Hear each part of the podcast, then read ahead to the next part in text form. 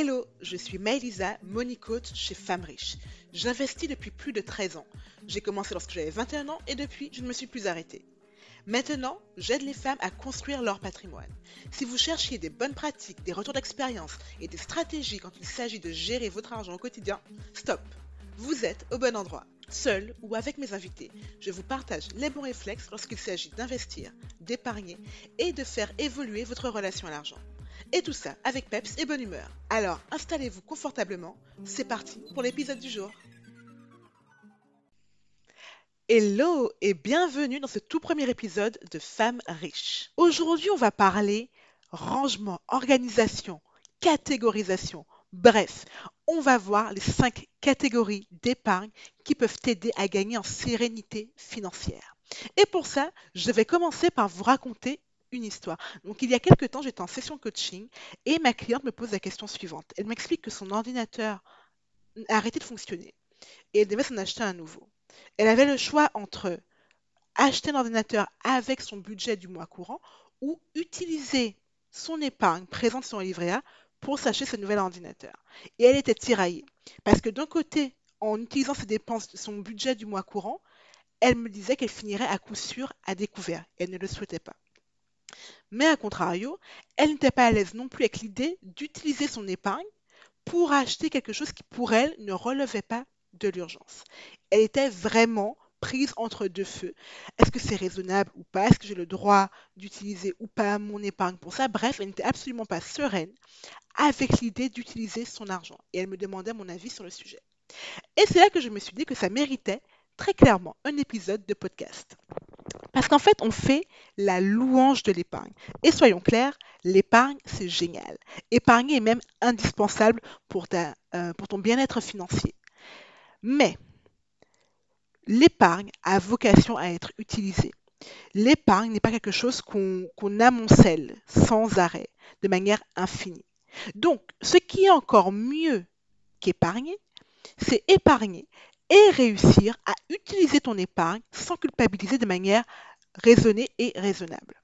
Et le moyen le plus simple et efficace pour arriver à faire ça, c'est d'organiser ton épargne façon Marie Kondo. Et c'est pour ça que je vais te parler aujourd'hui des cinq catégories d'épargne que tu peux avoir pour gagner en sérénité financière. Avant de s'élancer dans le vif du sujet, je vais faire un petit moment neurofinance. Il faut savoir que ton cerveau fonctionne par budget. Disons par exemple que tu as un billet de 100 euros. Ce billet, tu dis, il est dédié à mes loisirs. C'est très clair. Dès qu'il y aura un loisir qui te plaît, ton cerveau n'aura absolument aucun problème, aucune culpabilité à utiliser ce billet de 100 euros pour payer. Par contre, tu prends ce même billet de 100 euros, mais au lieu de dire que c'est pour, ton, pour, tes loisirs, tu, tu lui dis que c'est pour ton épargne en général. Là, c'est beaucoup moins clair. Ton cerveau ne sait pas dans quelles conditions ou dans quel cas il peut utiliser ce billet de 100 euros. Est-ce qu'il peut l'utiliser pour les loisirs, pour la culture, pour des urgences, pour, ton domicile, etc. Bref, ton cerveau se pose beaucoup trop de questions et il finit par bugger. Le manque de clarté en termes de budget crée du stress financier pour ton cerveau. Donc plus tu vas créer des catégories claires, plus tu vas budgétiser ton argent, que ce soit pour tes dépenses courantes, mais également pour ton épargne, plus la gestion de ton argent au quotidien sera simple, efficace et surtout sereine pour ton cerveau. Voilà, assez tourné autour du pot, voici les cinq catégories d'épargne qui peuvent t'aider à être plus sereine dans tes finances. Première catégorie, j'ai nommé l'épargne d'urgence. Celle-ci, c'est l'indispensable. L'épargne d'urgence est là pour, pour euh, t'aider à faire face aux imprévus.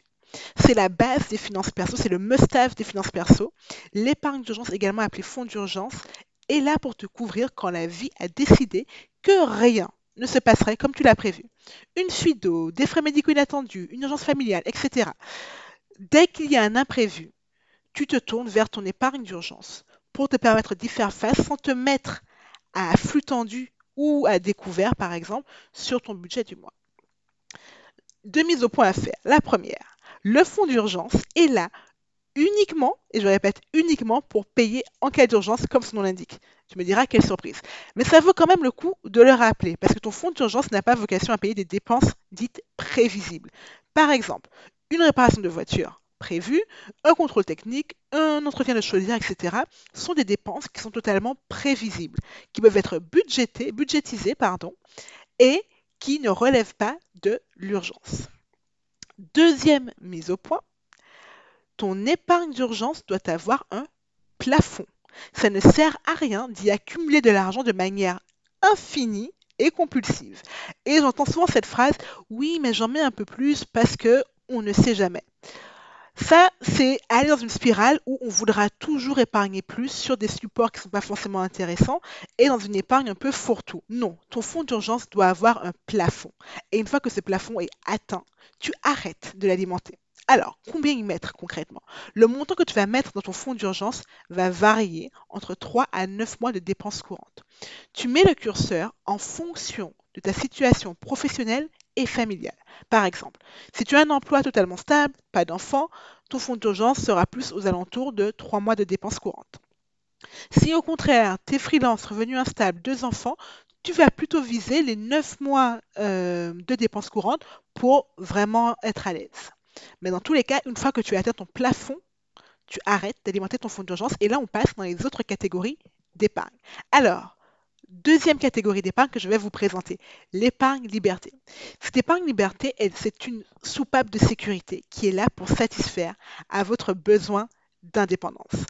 Typiquement, vous êtes dans une situation où vous êtes jusque-là bloqué pour des raisons financières. Ça peut être un emploi qui, euh, qui, vous déplaît, dans lequel vous ne vous épanouissez pas, qui peut être euh, même nocif pour vous. Ça peut être une relation qui est toxique, ça peut être de, même de manière plus, euh, plus terre à terre, des vacances foireuses avec des potes où vous n'avez qu'une envie, c'est de vous barrer au plus vite. Bref, dans toutes ces situations où finalement vous restiez bloqué pour euh, du fait d'un manque de moyens financiers, l'épargne liberté rentre à ces moments-là. C'est une épargne qui est là pour satisfaire un besoin d'indépendance, de liberté. Ce fonds n'est détenu et géré que par vous. Personne d'autre n'a le droit d'y mettre les mains. Le montant à mettre sur, euh, dans cette épargne dépend de la tolérance, de la patience que vous avez vis-à-vis de l'autre. Par exemple, quand moi j'étais salarié, j'avais très très peu de patience pour les managers qui faisaient bah, du micromanaging, qui étaient tout le temps sur mon dos à contrôler ce que je faisais, qui voulaient absolument tout, euh, tout, tout savoir, des reporting tout le temps, et qui ne me laissaient aucune liberté d'action. Sauf qu'à l'époque, c'était un peu monnaie courante dans la boîte où j'étais. Donc, je m'étais créé une épargne liberté pour me permettre de quitter mon emploi et littéralement d'aller voir ailleurs. Donc, ça, c'était la deuxième catégorie d'épargne, l'épargne liberté. Je vais ensuite vous parler de l'épargne projet. Donc, cette troisième catégorie est là pour vous aider à financer des projets bien précis. Quand je dis projet bien précis, ça veut dire un projet qui a un horizon clair et un budget défini. Un exemple de projet précis, c'est en juillet 2023, je vais faire un voyage d'un mois au Brésil, par exemple, pour 4000 euros. J'ai un horizon clair, juillet 2023, et un budget précis, 4000 euros. Pour ce type de projet, vous allez avoir une épargne, un coffre une enveloppe bien spécifique. Cette épargne projet a une date d'expiration celle de votre projet. Et l'argent qui est sur cette épargne ne doit servir qu'à ce projet et rien d'autre. Et une fois que la date, l'échéance du projet est arrivée, vous êtes censé vider le coffre. Et il ne doit plus rien rester dessus. Alors, combien d'épargne projet avoir et combien y mettre? La réponse est ça dépend. Tout dépend du nombre de projets que vous avez et de leur montant. La bonne pratique néanmoins est d'avoir une enveloppe projet par projet. Donc ça peut être pour l'achat d'une voiture, pour un week-end détente, ou même pour créer un apport pour une résidence principale. Bref, c'est vous qui décidez. Bref, c'est vous qui décidez. D'un point de vue pratique, lorsque vous avez un projet qui a une petite enveloppe, les coffres type euh, Néobank, Revolut, N26 Lydia, etc. sont assez pratiques, d'autant plus qu'ils permettent d'avoir des coffres partagés. Voilà pour l'épargne projet. On passe à la quatrième catégorie d'épargne qui est l'épargne d'investissement. Cette épargne est là pour vous permettre d'investir lorsque vous voyez une bonne affaire. Disons que vous êtes euh, passionné par, l'investissement immobilier et que vous, vous scrutez régulièrement le bon coin, par exemple. Là, vous vous dites, ah tiens, ça c'est une bonne affaire, si j'avais l'argent, si j'avais les moyens, j'y serais allé.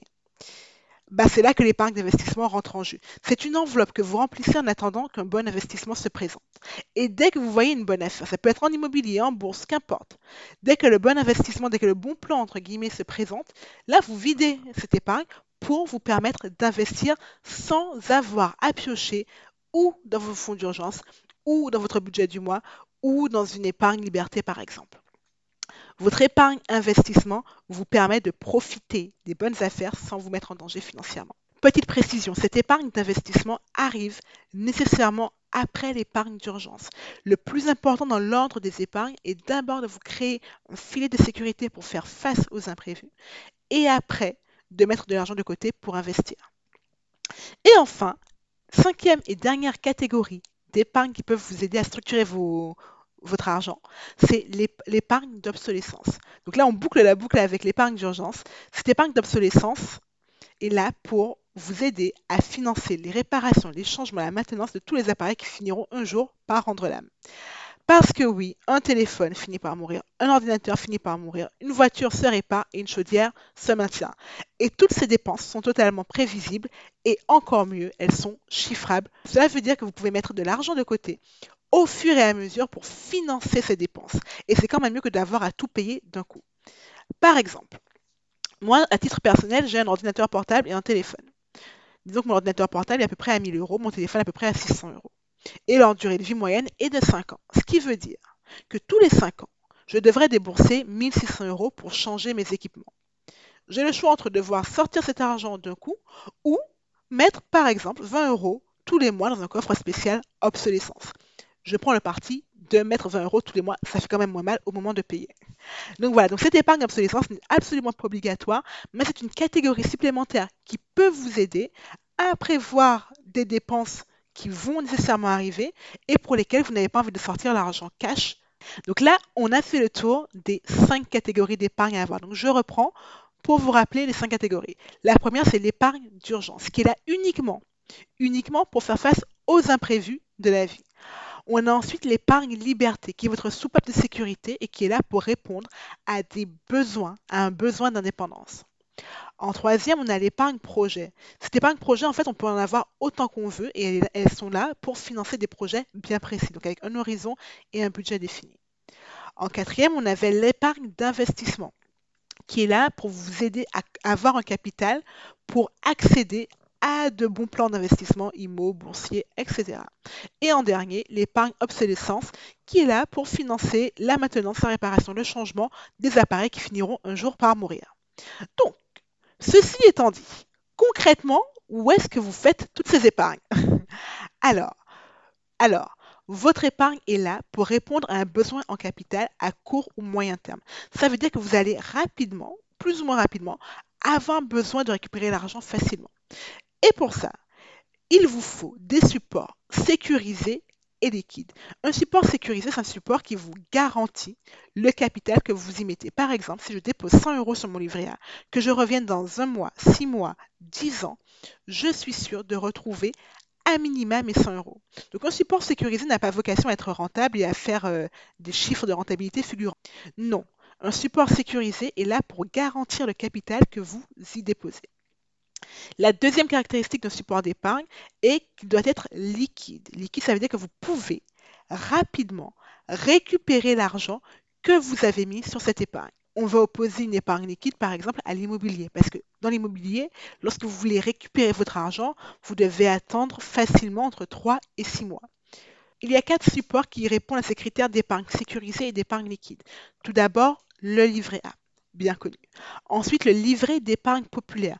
Le livret d'épargne populaire fonctionne comme le livret A, mais à un taux de rentabilité plus élevé. Le, taux de rentabilité du livret d'épargne populaire est actuellement à 6,2%.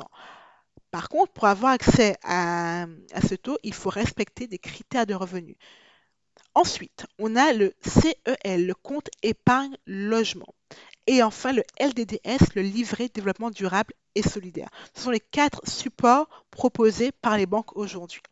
Si vous avez tendance à piocher un peu trop souvent dans votre épargne, plutôt que d'avoir une épargne liquide, vous pouvez préférer une épargne semi-liquide, voire bloquée. Ce sont donc des épargnes où récupérer votre argent est plus compliqué. Donc vous avez plus de freins à finalement aller piocher dans votre argent. Donc, en termes d'épargne semi-bloquée, on a l'assurance vie avec la partie fonds euros. Donc, les fonds euros sont un placement sécurisé de l'assurance vie. Vous pouvez y déposer votre argent.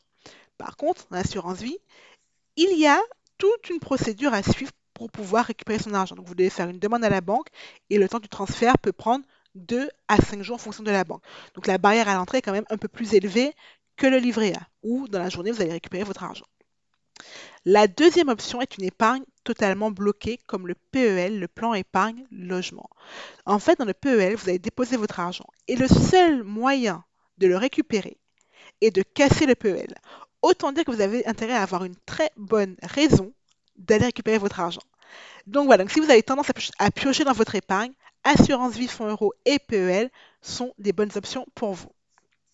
À titre personnel, en plus de ces supports proposés par les banques, je suis extrêmement friand de, des coffres proposés par les néobanques type Revolut, N26, Lydia, comme je vous en parlais plus haut, puisque ces solutions permettent de créer des coffres de manière très agile, très simple, en plus d'avoir des coffres partagés, donc ce qui est pas mal parce qu'on a des, des, enveloppes projets euh, qu'on veut partager, qu'on veut euh, alimenter à plusieurs.